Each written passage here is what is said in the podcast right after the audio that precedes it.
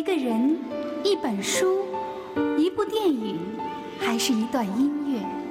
小凤直播室。Mais je ne me trompe pas.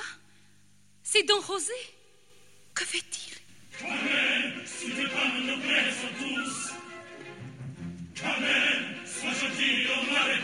你有没有觉得卡门像一个呃所谓的什么毒蜘蛛那样的一个女人？他会，他有这一面，他的占有和他的这个呃有一些多情啊，甚至有一些就是特别风流成性的东西。对比如说女人她呃追求爱情，她喜欢在情爱当中去舒展自己的生命。那如果就作为卡门来说，她不是忠于一个对象，她是忠于爱情本身，忠于自己的自由。西班牙塞维利亚卷烟厂的女工，波西米亚女郎卡门美艳异常，又狂野成性。一个偶然的机会，她结识了年轻的军官，一名贵族后裔唐何塞。在卡门的引诱下，何塞被革除军职，沦为江湖大盗。然而卡门又爱上了斗牛士卢卡斯，这令何塞失魂落魄。但是了解卡门的人都知道，如果世界上真有巫婆魔女，这姑娘肯定是其中的一个。她不太受这个人类里头的道德或者是规范所约束。美丽美她也不会写一个高大全的一个道德判断如此明显的一个人物，她永远都是让你既恨又爱，难以定型。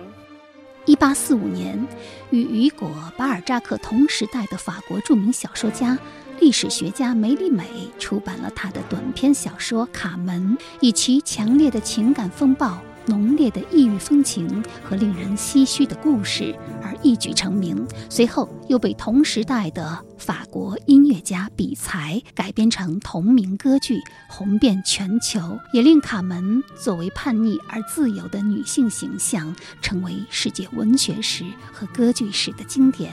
而梅里美的卡门，这正是作家桑格格做客小凤直播室带来的一本书。你喜欢这个女人吗？我当然喜欢。小时候是我们的一把糖，可以吃掉，但忘不掉。您正在收听的是小凤直播室，自由撰稿人、畅销书《小时候》作者桑格格访谈。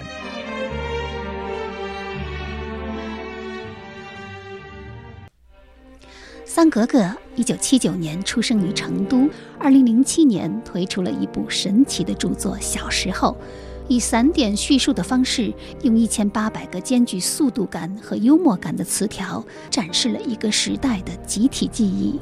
二零二零年，这部超级畅销书即将推出十万字增订版。上周，我们与三格格一起重温小时候，分享了他的成长经历。今天，三格格将继续做客小峰直播室，为我们带来他最喜欢的一本书、一部电影和一张唱片。就从梅里美的《卡门》开始谈起。在读书之前，我们首先还是翻开桑格格的小时候，看看其中两段和书有关的记忆。在广州有一次在书摊上看见一本法捷耶夫的《毁灭》，新的，人民文学出版社的，才四块五毛五。我马上拿起来递给售货员要付钱，售货员说：“啊，这个原价上再打五折，两块三。”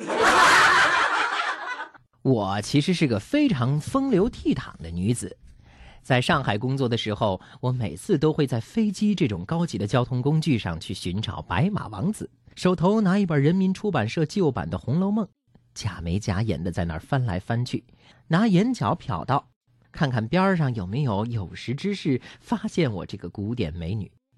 结果从上海到成都的班机上，全部坐的都是本地土特产男人。看到快要下降了，个个站起来，把包包里的棉毛裤给翻出来，在座位上脱了外裤就换，因为地上冷啊。弄得我是一点胃口都没有，赶快把《红楼梦》揣起来，闭上眼睛就睡。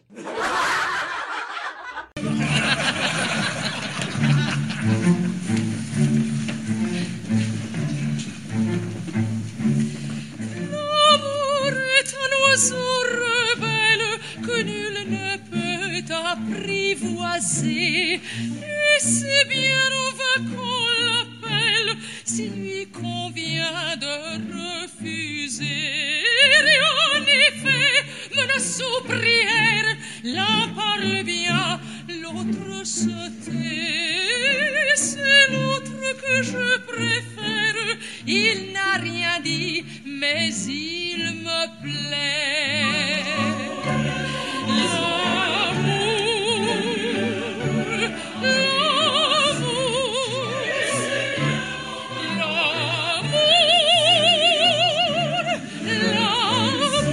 说梅丽美，梅丽美就是很多你看一些伟大的作者，你都会觉得哇，他很不错，这就是他所表现出来的才华。但是我看完梅丽美以后，就完全是说不出话来，惊叹人怎么可以写成这样？而且他的作品是很少的，就是二十个几个短篇，但是他已经可以比肩有。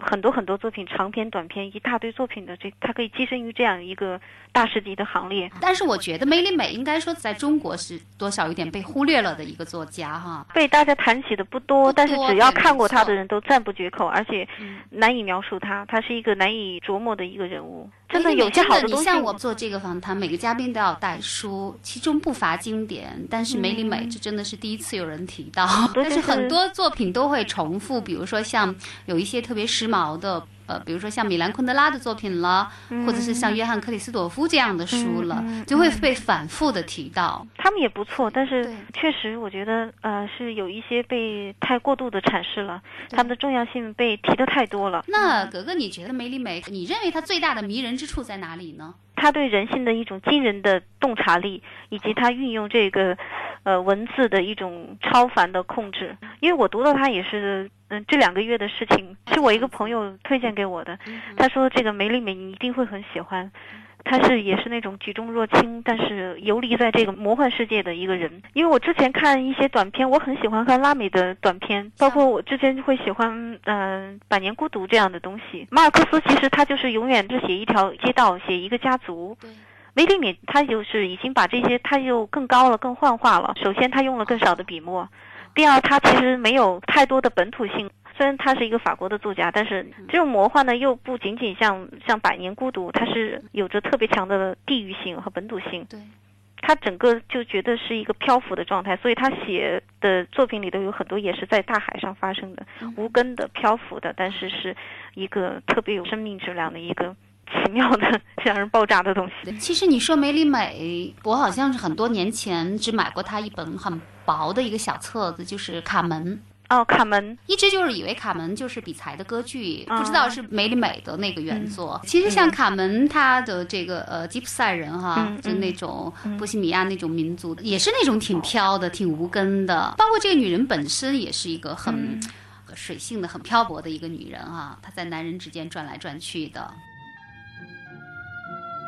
那天是星期五，我永远不会忘记。她穿着一条非常短的红裙子，露出她的不只有一个破洞的白丝袜，还有一双小巧玲珑的红摩洛哥皮鞋。鞋子用火红的绸带系住。她推开披肩，让她的两只肩膀暴露出来，还显出她的衬衫上面一大束金合欢。她的嘴角上也衔着一只金合欢。他向前走着，腰肢扭来扭去，像科尔多瓦养马场里走出来的一匹母马。在我的家乡，看见这样打扮的女人就要画十字。在塞维利亚，每个人对她这副模样都要说几句轻佻的恭维话。她来一句答一句。眉来眼去，拳头往腰里一插，一派淫荡无耻的作风，完全是一个真正的波西米亚姑娘。起先她不讨我欢喜，我重新埋头干我的活儿。可是她像所有的女人和猫儿一样，叫她们来时她们不来，不叫她们时她们倒自己来了。她在我的面前站住。对我说话，像卡门，我觉得他最打动我的就是他那种生命的奇异的那种生命力量，还有他作为一个女性的就是对自由的那种寻求。我记得最甚至于看重自由超过生命。他你当哪怕是这样。杀了我，嗯，他最后就是那个爱他的那个男人就问他：“你要跟我走吗？”因为他在他前前面有很多的笔墨，就是在描写这个卡门是一个如何吸引人，他的性格是如何的复杂，如何的有这种致命的魅力对。他用了很多的笔墨，但是最后呢，大家都会认为，在他最后这个男人要杀卡门的时候，可能也会写的非常的。啊，惊心动魄！他不，他的非常节省的这个笔调，对，就是这个男人问他：“你你想好了，你不跟我走吗？”卡门就说：“他说我作为你的妻子，你可以要求我跟你走，但是我作为女人，卡门永远是自由的。”然后他就说：“那我就举起刀，但是在他身上砍了两刀，他就嗯倒下去了。对，这基本上就是他的原话。对，然后他就去镇上去自首，他承认他杀了卡门，但是他拒绝透露他把卡门埋葬到哪里。我觉得这些都是可以特别有深意的一个写法。卡门，我对他说：“你还是愿意跟着我走的是吗？跟着你走向死亡，我愿意，但不愿意跟你一起生活。”我们到了一个冷僻的峡谷，我勒住了马，他一跳就跳到地上，他除下头巾扔到脚下，一只拳头插在腰里，站在那里动也不动。目不转睛地盯着我。你想杀我，我很清楚。他说：“这是命中注定，可是你不能叫我让步。我求你。”我对他说：“请你讲点道理，听我说。过去的事一切都算了，可是你也知道，是你把我的一生毁掉的，是为着你，我才变成强盗和杀人犯的。”卡门，我的卡门，让我来救你，让我自己和你一起救出来吧。何塞，他回答：“你向我要求的是不可能的事情，我再也不爱你了，而你却还在爱我，所以你才要杀我。我也可以再向你说些谎话，可是我现在不愿意这样做。我们俩之间。”一切都完了。作为我的罗姆，你有权利杀死你的罗密。但是卡门永远是自由的，他生为加来人，死为加来鬼。他还有一章是整个一章就是，呃，完全不是文学的描写，它完全是社会学的去追根溯源，去把他对这个卡门的他这个民族波西米亚民族的一段就像是人类学的那种描述，他们这个是从什么来的，他们的什么习性，他们有什么样的这种风俗，我觉得太牛了。对，他是波西，就是他这个时候他跳出了文学的创作，他是可以把其他的学问，嗯，把它放进来，那个时候就让我觉得他在你心里挖了一个大大的雪洞，他最后用一个东西把你填满，他绝对不会让你的血流出来。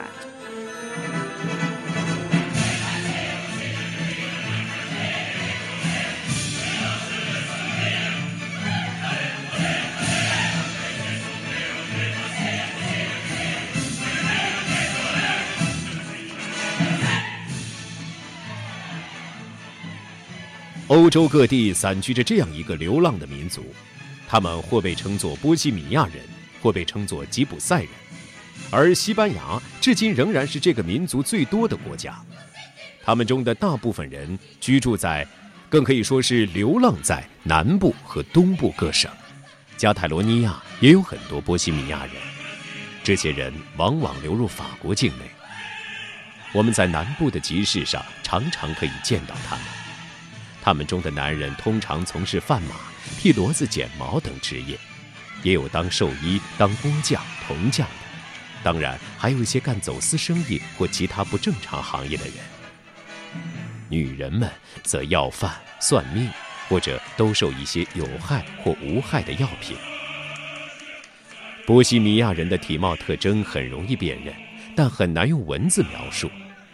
只要你看到过一个，那么。你就能从一千个人中认出另一个与他同族的人，尤其是他们的相貌和表情与居住在一起的其他民族截然不同。他们长得黑黝黝的，肤色总比当地居民要来得深。波西米亚人的另一个特点是他们对宗教问题的漠不关心，并非因为他们是自由思想者或是怀疑派，他们从来不信奉什么无神论。恰恰相反，他们住在哪国就信哪国的宗教，换了国家，也就换了宗教。波西米亚人的历史至今还是一个悬而未决的问题。如果说他们当中的大部分人把埃及视为自己的祖国，那也只不过是从传说中得来的。大部分研究波西米亚语的东方学者认为，这个民族来源于印度。对于他们的读者来说，上述我对波西米亚人的研究已经吹嘘的够多的了。让我用一句意义非常贴切的波西米亚谚语作为结束吧：闭紧的嘴巴。飞不进苍蝇。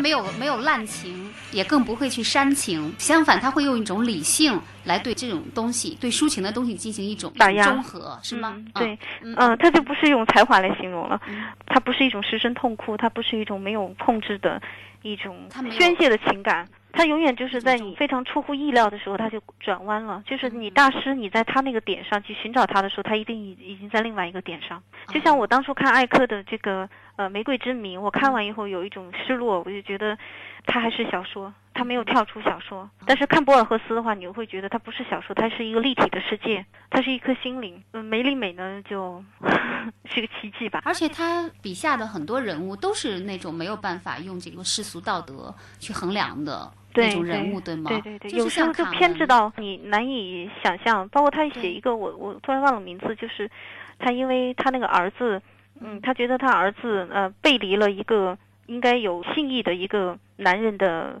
就是他已经背信弃义，他最后就亲手把这个儿子杀掉了，而且是因为一件小事。对，因为他嗯儿子就是出卖了一个、呃，在他家里就是藏匿的一个强盗，他认为这个是这样做就特别不仗义，然后就把儿子给杀了。是，还有一个是写写一个黑人的，他是在黑人里头，在他们这个居住的这个呃小小的黑人世界，他是向白人那边世界去把自己的同胞骗来，然后去卖给嗯白人。但有一天他会，他发现自己也也也被装到这个船上。他为了去拯救自己的，他在喝醉的时候把自己老婆就 无意识的就送给那个白人了。后来他醒了以后，他非常懊恼，他就追到这个船上，他要去把他的老婆给要回来。但最后他经历了千辛万苦，在这个这个船上，他领导这些黑人来起义什么的，嗯，最后他的老婆还是死了，他没有拯救回来。他会选择一个最极端的一个，你看他的东西，你时常会会觉得。原来上帝做一个人，他做一个人物一定也是这样，他选择他两端最极端的东西，然后去显现这个人物里头最充分的一个形象。其实你像卡门这样的小说，如果就像纳博科夫写《洛丽塔》一样，哦就一个一个老男人和一个小女孩的故事，他能写那么长的一个长篇，那么厚的一本书。如果梅丽美愿意的话，嗯其实卡门这个故事本身。比如说，他和每一个男人的故事，包括卡门这种迷人的个性，你知道吗？其实如果要是写的话，他完全可以写成一个长篇，对吗？但是他只用了几万字。我觉得纳博科夫跟那个梅丽美克真是两个完全完全不同的世界里的人。对，纳博科夫身上有狐狸一般的那种非常很狡猾也很智慧的东西，梅丽美是根本不是。他你在他身上，其实你很难琢磨他这个他作为人他是一个什么样的性格。他完全把自己画在了每一个他要去描摹的这个人物身上，他自己是非常谦卑和隐形的。但纳博科夫的东西，我看过一个纳博科夫的一个访谈，嗯，主持人问他就说你有没有喜欢的作家？他说我有，但是我不便告诉你。然后呢，问他那你不喜欢的呢？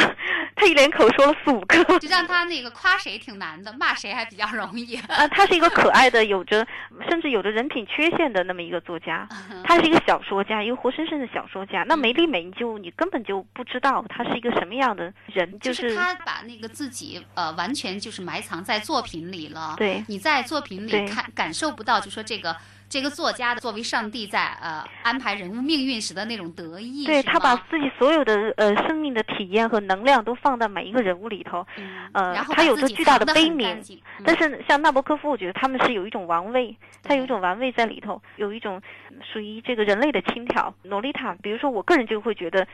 他太繁复和啰嗦，嗯，梅丽美那就不是，他每一个字就放在那里就是，呃掷地有声的，而且你呃多一分则多，少一分则则少。啊，梅里美的小说在你看来一块一块的都是非常结晶式的那种东西，是吗？全是宝石，而且很纯净，嗯他这种节制的，而且这种短篇的风格，对其实他也是一个呃短跑的高手，是不是？对，他是太高手了。那就是呃，梅里美的小说里，你最喜欢的还是卡门门。你有没有觉得卡门像一个呃所谓的什么毒蜘蛛那样的一个女人？他会，他有嗯这一面，他的战友和他的这个呃有一些多情啊，嗯甚至有一些就是特别风流成性的东西。对比如说女人她呃追求爱情，她喜欢在情爱当中去舒展自己的生命。那如果就作为卡门来说，她不是忠于一个对象，他是忠于爱情本身，忠于自己的自由。谁要去碰触她这个，她就愿意用生命去交换捍。卫捍卫她认为最重要的价值。对，嗯、但是他这个他的毒或者是的坏，但是它是非常自然的，它不太受这个人类里头的道德或者是规范所约束。美丽美她也不会写一个高大全的一个道德判断如此明显的一个人物，对，她永远都是让你既恨又爱，难以定型。你喜欢这个女人吗？我当然喜欢，太可爱，太棒了。对她虽然是一个波西米亚，是一个她的生活状态是漂浮的，但你身上你会发现她比很多看似稳定的女人有更坚定的东西。你要碰的话，你就会碎。她宁愿碎，她也不会你染指她最呃看重的东西，她完全没有商量的余地，非常纯粹。哎，那格格，嗯，就是你身上有没有那种，比如说不能碰的那种最核心的价值？自由，那跟卡门的价值，所以他会那么吸引我。对那种东西。对，如果生命不自由，你为什么要生命呢？不自由宁自裁。哎，你觉得你身上有没有这个卡门的气质呢？某种气质。我喜欢他，肯定就是我自己没有，我也希望自己有。嗯，但是我觉得那种野性哈，像你那张呃网上流传很广的那张照片，那个造型，光头那个是吧？对对对，光头，然后你叼着一颗烟，很像那个女悍匪的感觉，嗯，就是一嗯。个东方的短发的卡门的造型，因为我觉得那张有点稍微有点文艺，我喜欢更放松和更丑陋的照片。你看我在书里头最后放那张照片，我为什么同意放那张？是因为那张不大看得清楚，我自己很避免自己以一个完美的形象出现在一个照片当中，然后再放到我的这个博客或者什么公布的这个媒体当中。我我说了，欣赏自己是一件太容易的事情，我对它不感兴趣。中国话里头，我觉得一个很高的境界就是宁拙勿巧，宁丑勿美。反正我也也不漂亮，所以这个正好也嗯、呃让我藏拙吧。人人都说格格漂亮呢。我觉得是我以性格取胜。美丽美，其实你呃在阅读他的时候，嗯，一方面是会爱上他书中的人物，另外一方面你更能感受到那个作者的那种力量，是吗？强大的那种人格的力量。他虽然把自己就是完全画到了小说里，但是你你能不能就是读过他所有的书之后，在你心中你你爱上梅丽美了吗？我当然爱上了，完全是一种崇敬的心情。嗯，但是我呢很难想象他作为一个真实的人是什么样的。那嗯，格格，我知道你前一段时间去欧洲、去法国，有没有去那个寻访梅丽美的踪迹？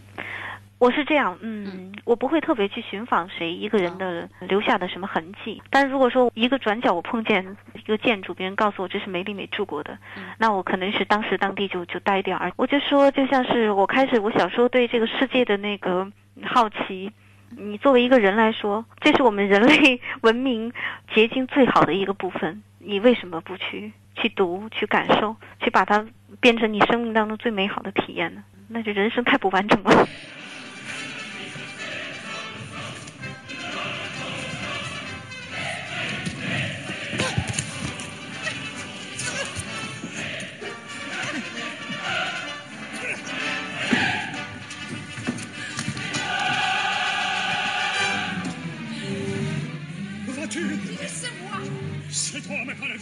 c'est ton nouvel amant. Laisse-moi, laisse-moi. Sur mon âme, tu ne passeras pas, Carmen. C'est moi qui t'y suivrai. Laisse-moi, donc je sais, je ne te suivrai pas. Tu vas le retrouver et tu ne me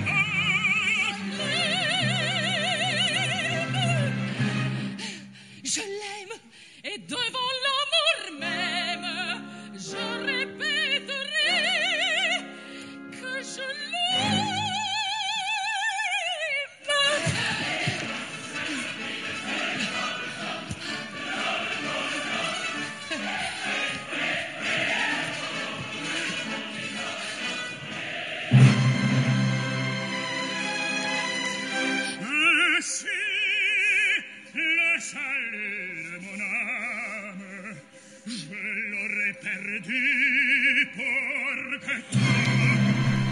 何塞把短刀送进卡门的胸膛也为自己铺就了通往绞刑架的路。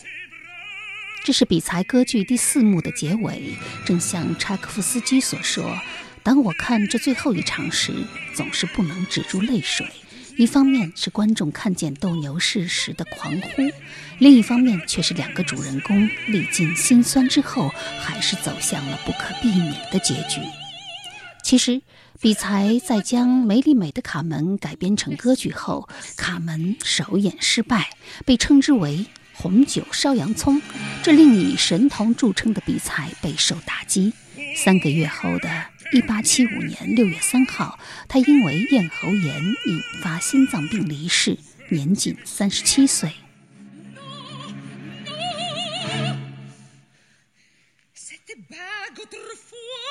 此时，距离梅里美去世也才仅仅五年的时间。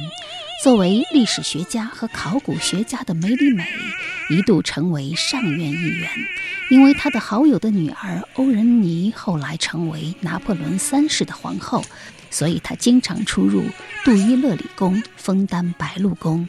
晚年甚少写作，但一部《卡门》，无论是小说还是歌剧，都属于天才杰作，足以令。梅丽美和比才双星闪耀于永恒。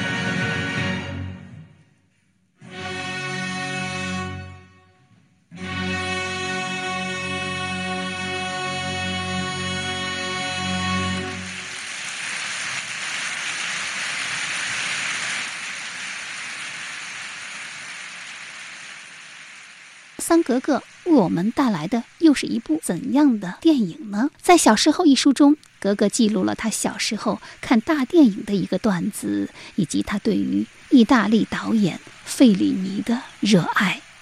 《出水芙蓉》上映是一件万人空巷的大事儿。我们去晚了，只买到了两张第一排的座位，那是大电影院的第一排。我和我妈扬起脑壳，看到的银幕上的人上半截和下半截的大小是完全不同的，但我们还是非常满足，笑得肠子都要炸出来了。但是最后起码有三天，我们看东西都是斗鸡眼儿。费里尼是个送牛奶的，他把故事装在玻璃瓶子里面，天天骑着个自行车来送。我说，明天一瓶卡比利亚之夜和大陆。他说，没问题。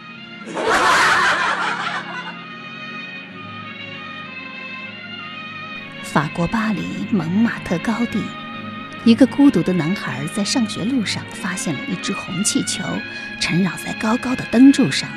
于是他爬上去，将气球绳咬在嘴里，滑到地面。男孩牵着她走过巴黎的崎岖街道，而红气球也仿佛被小男孩驯养了，对他亦步亦趋，不离不弃。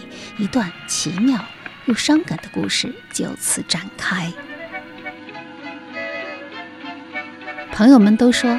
桑格格是一个永远都活在童真状态的女人，而这部叫做《红气球》的电影，恰好将桑格格的这种气质逼现出来。《红气球》是法国导演阿尔伯特·拉莫里斯1956年拍摄的一部几乎没有对白的现代童话片儿，也令他创下一项影史记录，那就是戛纳金棕榈以及奥斯卡仅有的一次把最佳影片奖颁发给了一部短片。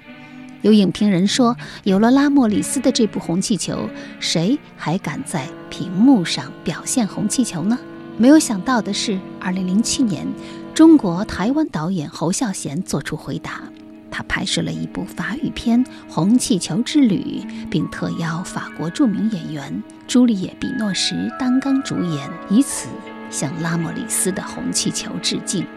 红气球，这正是桑格格为我们带来的。一部电影。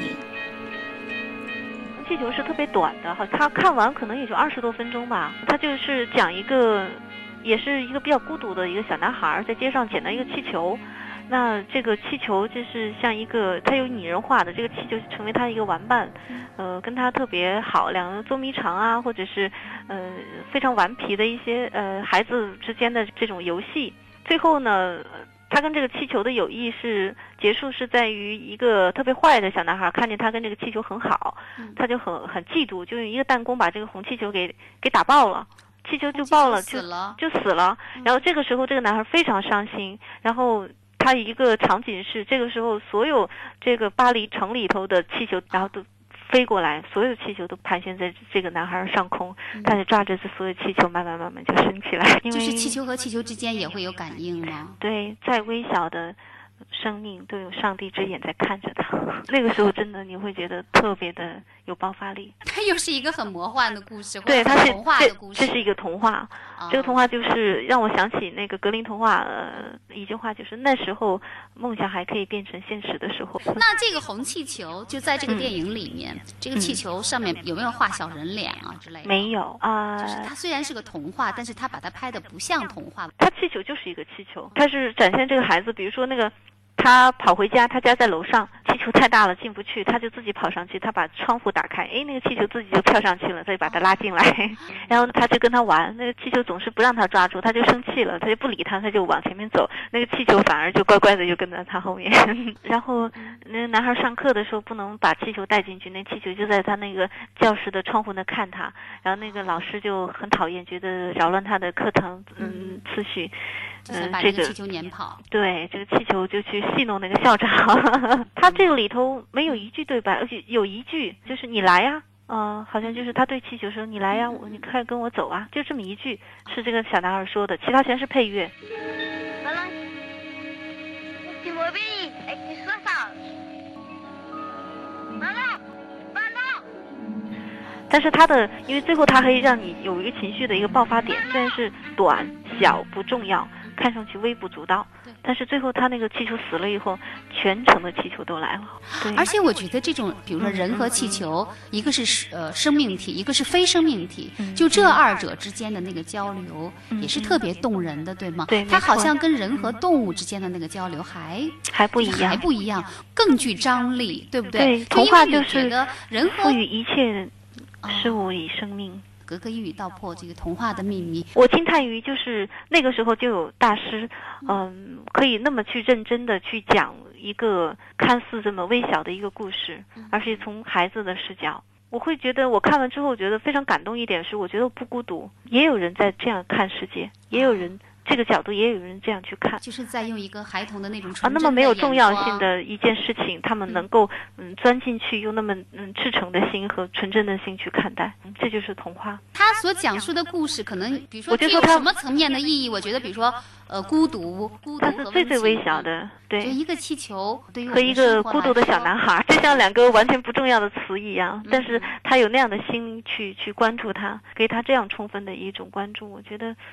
啊，真的你不孤独，你在这个世界上。像我经常也是，嗯呃，有时候看到一个小树叶或者是一个小蚂蚁，哦甚至一小段。我那天看在地上看到一小段那个拖把，嗯呃，拖布呃断了以后，一个小碎布，脏脏的在地上一小团潮湿的，就像一个小恐龙。你就会跟他说话吗？会呀、会。哦，你会跟他说什么呢？啊，我说你在这儿啊，你怎么样啊？好不好啊？心情怎么样啊？你有没有吃饭呀？什么时候回家呀？你妈在哪里呀？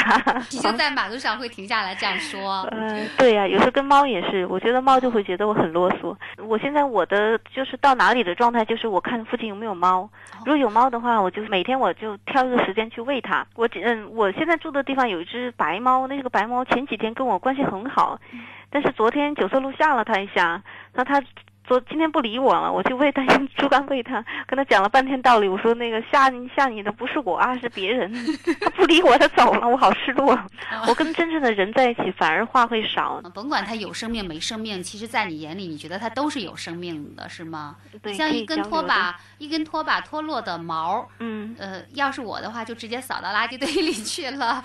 但是在你看来，它也是有生命的啊，那你岂不是唯灵论、泛生命论者？我喜欢这个称呼。我看有一个嗯评论家是说谁说他的嗯他毕生的做的事情就是怎么样通过他的独特的观察，赋予身边一切没有生命的人事物以生命。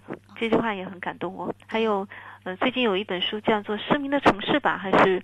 是呃，他是根据那个小说改编了一个话剧，叫《失明的城市》。那个小说本身我忘了，好像那个小说叫《失明症漫溢》吧。就是这个城市里的人有一天突然所有的人都失明了，都得了一种眼病。在这样的情况下，然后这个城市里的那些人，他们就是人性的那种黑暗的一面和闪光的一面就充分暴露出来。对我们平时看到的太多了，我就疏忽了自己其他还有其他的感官去可以感受。因为我不太看最近特别热点的。嗯，小说可能我我以后以后会看。他的扉页上有一句话叫做：“只要你愿意，你就能看见；只要你看见，就要仔细观察。”红气球，我以前听说过这个片子，但是一直没有看到过。好像侯孝贤也拍了一个电影，对这个红气球，红气球，我不知道跟这个电影有没有关系。有关，嗯，这个红气球对他的影响也很大。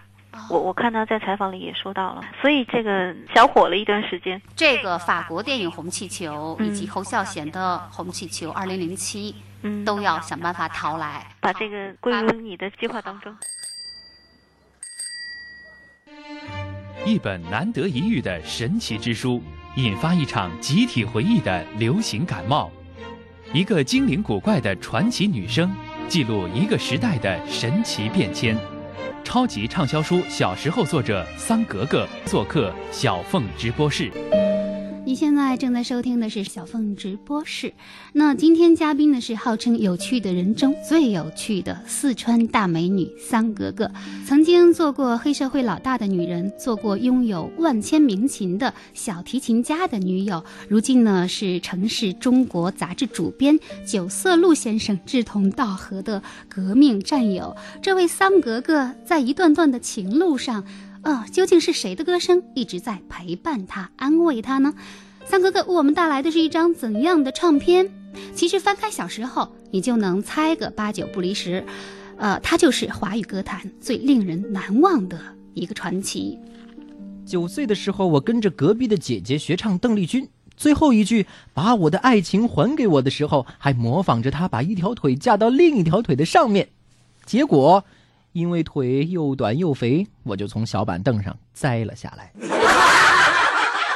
在北京当记者的时候，一个关系不错的记者老师要去台湾出差，问我要不要带什么东西。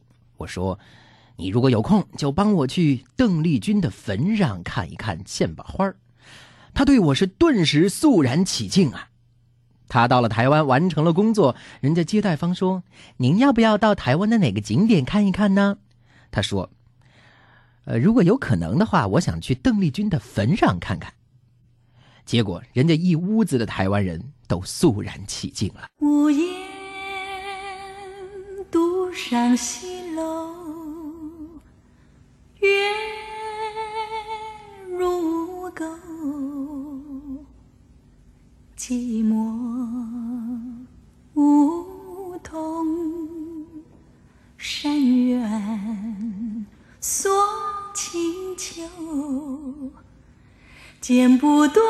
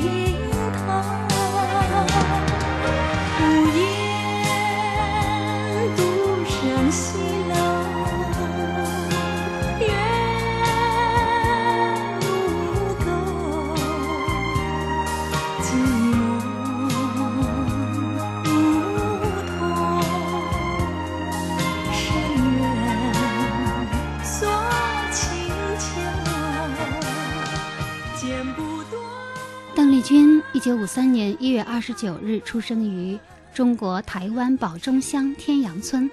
一九六七年自金陵女中休学，加盟宇宙唱片公司。九月推出第一张唱片，正式以歌唱为业。一九九五年五月八号，邓丽君因哮喘病发作，呃，猝逝在泰国清迈，年仅四十二岁。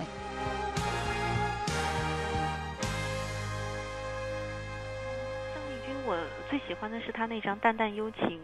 他是把很多唐诗宋词啊谱曲以后他唱。邓丽君很多歌，其实你要换做任何其他人来唱，就是曾经有人诟病他是一个酒廊歌手，因为他确实都是一些单从利益和单从这个歌曲这个就是难度来说，它都是一个小曲性的东西。邓丽君她是有自己天籁一般的人声，她过滤了这些。啊，他通过他的嗓子和他的个人魅力，把这些歌全部拔高了，就把那些俗气给过滤了。是的，所以很多人模仿他，为什么都有的人都会模仿的惟妙惟肖，就但是就是差那么一点。差那一点就是邓丽君身上她独特的东西。邓丽君她不是说一个后天多么才华横溢，或者是他一个多么深刻的人，他不是，他是一个天生天养的天才吧。邓丽君真的是，我想她不仅仅是属于格格的一个个人记忆，那当然，她真的是一个集体的记忆。所以我我想说一个，我去了一次香港，嗯，我去香港。其实我一直都幻想有一天我能够去到他的故居去探访他。虽然我说过我我不是很刻意愿意去这样去探访，但是他对我太重要，我一直对他的感情很深。然后我在香港，我几天我都没有说这个事情，因为我觉得有一种近情情怯的那种心态。我也希望能找一个合适的时间和朋友能陪我去，但是最后时间紧迫，我不得不去了去吃住。那天下着小雨，我打着伞。几个朋友陪着我，我一直一路上都没有说话，有一种快要接触到他的一种紧张、兴奋和一个梦想即将实现的那种忐忑。去到那个地方的时候，我看到的景象是他的故居正在被拆除。他那个故居被一个富豪买了，买了以后他就把那个他的故居拆了，要建一个新的房子。我非常惊异，就是像他在我们华人世界那么重要的一个艺术家，他的故居被拆除，居然。没有任何的报道，也没有任何人去阻止这件事情。对呀，我当时非常的难过，但是这已经是一个事实了。已经已经拆了一半了吗？已经就拆了，只剩最后的钢的钢架，然后有那个地基，就像是一个巨大的洞一样。躺在那个地方很凄凉，我在那捡了两块 他那个废墟上的石头回来，我一路上就一一句话都没有说，然后再从他那个故居下来，它是有山势的，顺势下来就是一个海滩，我在那个海滩那个地方坐了很久，因为他的歌里面很多都唱到了海滩，我相信这个海滩一定是他在这散过步的，然后我的朋友都特别理解我，他们离我很远，然后我就坐在一块礁石，其实我就打着伞，就一直在在在流泪。因为我当时不知道会会看见这么一个 场景，确实是太意外了，太意外了，太难以接受了，也很很愤怒，但是也没有办法。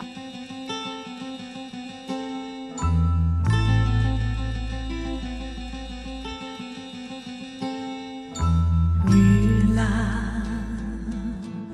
你为什么独自徘徊在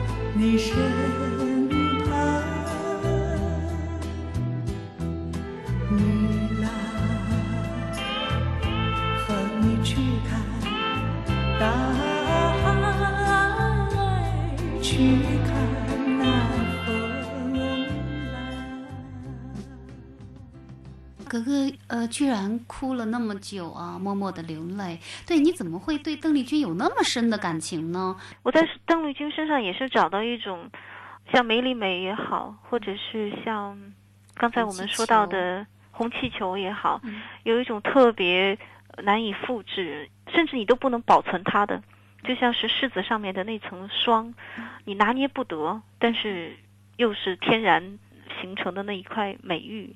我我始终觉得，上帝的话一定不是在那个圣经里面，而是在人类能够创造的最美好的各种各样的艺术品里面。我觉得那就是呃，上帝之光、上帝之手，或者是上帝之声。你想，邓丽君她这一生也是，她没有结过婚，也也很难完整的感受到过爱情，但是她那么赤诚和执着的，就像是杜鹃泣血一样的那样去唱歌。嗯，而且最后她的死又是那么的突然。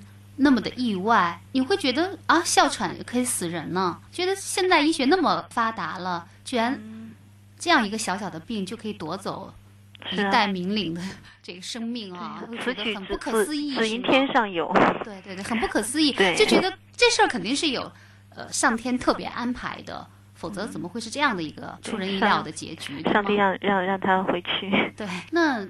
就是邓丽君当年突然死亡的消息传来的时候，嗯，格格那会儿在做什么呢？我当时在骑自行车，我在一个呃，我停下来卖卖报纸，我看他的头条，就写着呃邓丽君逝世。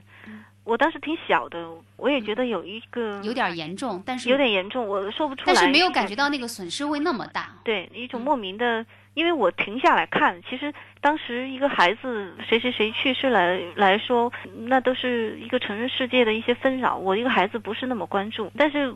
那个时候，邓丽君她去世那个消息在报亭一看出来，我就停在那儿，我说不清楚，觉得还是有一种巨大的这个丢失感，很失落的在那里。而且邓丽君对我来说，她永远没有长大过，她永远都是少女的气质，包括她后来已经四十多岁，对她没有妇女气，她的永远都是唱歌也好，她说话也好，她自己嗯言谈举止都。非常的纯真，一直都是那个少女的姿态。而且我看过她几个采访，她很幽默。哎，我真的从来没有看过，嗯，有印象吗？比如说，是有一个短片，生活短片，她给大家做菜，然后她去一边切这个萝卜，然后一一边说一些她生活里的体验。比如说，她说：“那行，那我们现在做完了，一起来看看电视吧。”然后打开，正好在放她的歌。哦，她说：“谁呀？唱的这么难听，又把它关了。”在广州的时候，有一次出去买蛋糕，换了衣服，拿了钥匙。却不想关电脑上正在播放的音乐，因为啊，那是邓丽君正在唱《何日君再来》，好好听啊。于是带上门走了。关上门的一瞬间，听见邓丽君的歌声一下子细小了，仿佛家里有个人在说话，心里甜丝丝的。等会儿买了小蛋糕回来，还有邓丽君在家等我呢。格格在书里有写，呃，大概是上小学的时候就开始学唱邓丽君，那就说从很小很小开始就已经，呃，喜欢邓丽君了。那个时候邓丽君很普及，那个时候还没有想象到她后来会呃在我生命当中很重要。嗯，后来是我的一个姐姐，是她很喜欢邓丽君，我跟她相处一段时间，她天天都在听。然后我才发现他的好，慢慢就越来越体会到他的妙处。比如说，他有没有在你某一个特别失意的时刻，带给你很多的安慰啊？对，就是为什么他会对你那么重要？我相信一定是发生过一些事情。他的歌可能是贯穿了我整个，呃，每一个有情感起伏的这个，呃，事件当中。比如哪首歌可以作为爱在黑社会的日子的背景？啊，我只在乎你吧。如果没有遇见你。我将会是在哪里？日子过得怎么样？人生是否要？如果没有遇见你，我将会是在哪里？日子过得怎么样？人生是否要珍惜？也许认识某一人，过着平凡的。不知道会不会也有爱情甜如蜜。任时光匆匆流去，我只在乎你。心甘情愿，感染你的气息。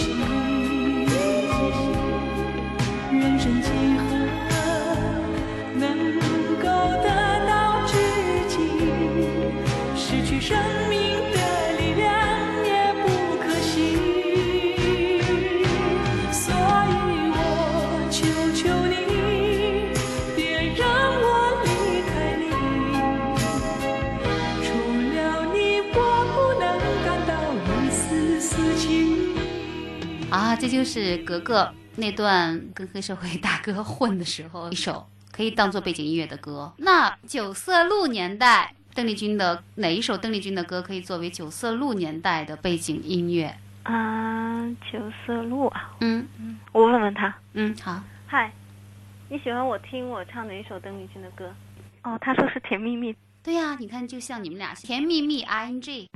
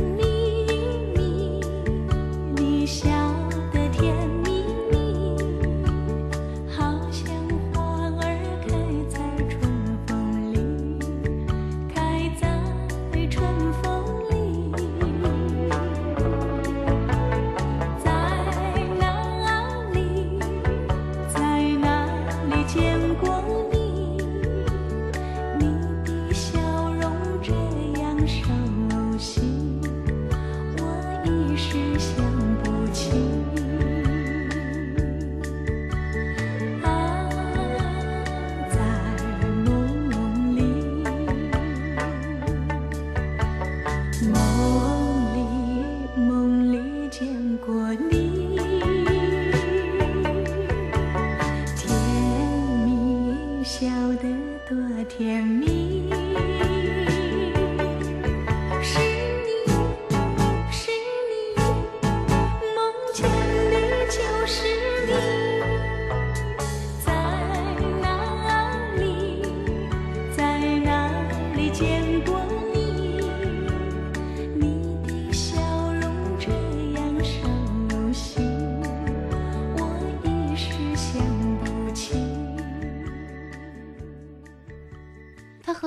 有哪些千丝万缕的 展不开的关系呢？还有，但是我觉得太私人、太个人，书里有写没有？没有写。没有写啊。嗯，是有一次在演奏会上，我的那个朋友他是一个演奏家，呃，那个时候，但是我们已经快分手了，就很不好。这是音乐家男朋友的故事啊、对，我不是曾经有个巨大的音乐家男朋友吗？那个时候脑壳发晕，差点就把事情搞成了。我妈屁颠颠的从四川赶来参加喜事儿，他老人家一贯喜欢玩观念艺术。他从包里拿出鼓鼓囊囊的一大袋，说：“呃，这是白果，四斤四两，四季发财；这是百合，百年好合；这是连米，心连心。加上一起，总共是十八斤八两。说是要发发。半年后，事情给搞砸了，我们俩早就没来往了。我妈费心巴力的打了个电话给音乐大师，人家正要上台表演高难度呢。他在电话里头说：“哎呀，厨房冰箱的冷冻室第二格还有两斤白果，你要拿出来晒一晒哦，不然就会发霉的。”那音乐家在家里练习，那把据说价值千万人民币的小提琴在房间里面是震耳欲聋，吱嘎嘎，吱嘎嘎，吱嘎嘎。我在旁边熨衣服，就在耳朵里边塞上耳机听邓丽君。这是音乐家男朋友的故事啊、对，是有一次在演奏会上，他用他那个千万民琴嗯，演奏了一段邓丽君给我听。假公济私，在音乐会上，但那个时候我我想我可能已经快离开他了，没想到是一个赠别。所以我就没有写到小说里。我觉得这些嗯太个人化了，在我的电脑或者 MP 3里面，邓丽君是最多的。它不是那种可以用来日常消磨的音乐，就是它响起的时候，它带给你的是一种净化，和把你马上从现实抽离出来到他那个世界。我觉得这个格格好像你赋予邓丽君一种很强大的那种精神性哈，对，因为很多人就会觉得这种流行歌曲啊，包括像邓丽君这种大流行的歌曲，好像只具有这个世俗安慰的价值。但是格格偏偏说这不是的。我之前采访的一个嘉宾，他会把他热爱的这些音乐家、或者是呃作家、导演，嗯，呃称作亲人啊，称作他的亲人。我曾经写了一个，就是突然有一次看到邓丽君的她的逝世多少周年的那个一个节目，嗯，我我觉得我就像是一个农村嗯少女的一个老太太一样，坐在地上 拍腿大哭。对他已经进入到你的生命当中，和你有一种难以割舍的亲情。他是你在成长当中，你会呃有意无意的去寻找和自己特别贴合的东西。找我找到邓丽君，就一直觉得她越来越跟我，啊贴合，嗯越来越我跟他在一起是那么舒服。包括像我觉得像费里尼，我都觉得他像我的一个亲人一样。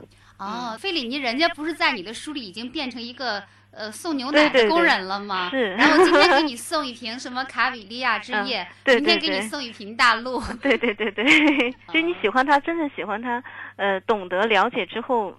没有那种呃世俗上把他推到一个什么大师的位置，你跟他有这种落差没有？他们的心都是坦开的，都是特别赤诚的，你一下就可以扑上去，他也可以扑向你的，可以融为一体的。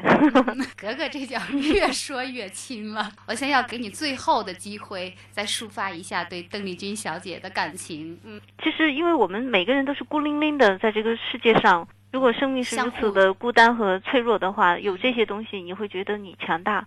它像太阳一样，一样给我力量和光芒。有一天晚上，可能是凌晨三点多了吧，我特无聊，就交钱去二十一世纪看 MTV，正好有邓丽君当年在香港维多利亚体育馆的演唱会，我大脑一片空白，我从来不知道她还有这么一场演唱会。她像女神一样从舞台深处款款而出，纯白的纱裙，唱起来小城故事多，充满喜和乐。我马上打电话给一个朋友，他叫晴朗，哭得浑身都哆嗦了。晴朗吓疼了，他说：“什么事儿？出了什么事儿？慢慢说，慢慢说。”我断断续续、上气不接下气的说：“等，等邓邓丽君实在是在在太她太可爱了。”我特别想听格格，呃，唱邓丽君小城 故事吧。那就刚才说到这个，其实我唱的不是很好。好。首先，我再强调他的歌好难唱。对呀，就像我画画一定要写上三格格七岁，因为画的很差，写上七岁别人就会原谅你。好啊，原来不只是七岁的时候画的画写七岁。对，现在画的话也会写上七岁是吗？写上二十七岁，因为我现在好自信，我觉得我画的好好。好，下面这段录音来自于桑格格七岁的时候所演唱的歌曲。好吧，小城故事一多，充满喜和乐。若是你到小城来，收获特别多。看似。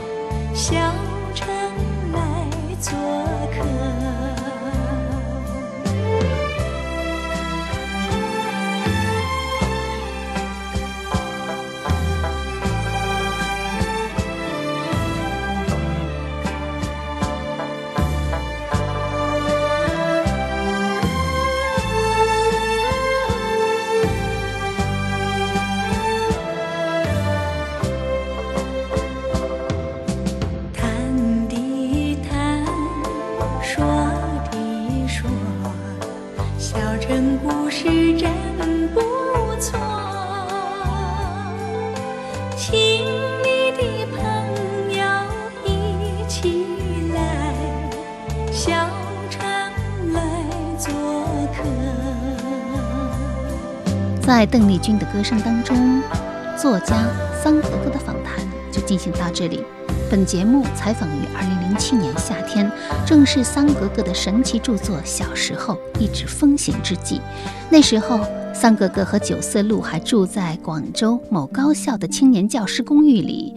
记得在电话采访中，我曾经问九色鹿：“你会娶格格吗？”九色鹿给了我一个很响亮的回答，说：“以后的事情以后再说吧。”对于九色鹿的这个回答，桑格格表示相当的激赏。但是在当晚的梦中，格格很严肃地说：“你再这样，我就打幺幺零了。”二零一二年，传说中的世界末日来临之前，九色鹿和桑格格喜结良缘，从此幸福的生活在一起。而此后的故事，有一天我还会请格格亲自为你讲述。好，这期的小凤直播室节目就进行到这里。主持人小凤代表节目旁白戴进，节目总监王尚共同感谢您的收听。二零一六年、二零一九年，小凤直播室荣获苹果播客年度最佳。您也可以登录 iPhone 或 iPad 的内置苹果播客，或者是在荔枝 FM、蜻蜓 FM、闪电新闻 G 五幺听客户端。订阅收听小凤直播室，也欢迎您关注本人新浪微博小凤丢手绢以及微信公众号凤 radio 小凤直播室。再会。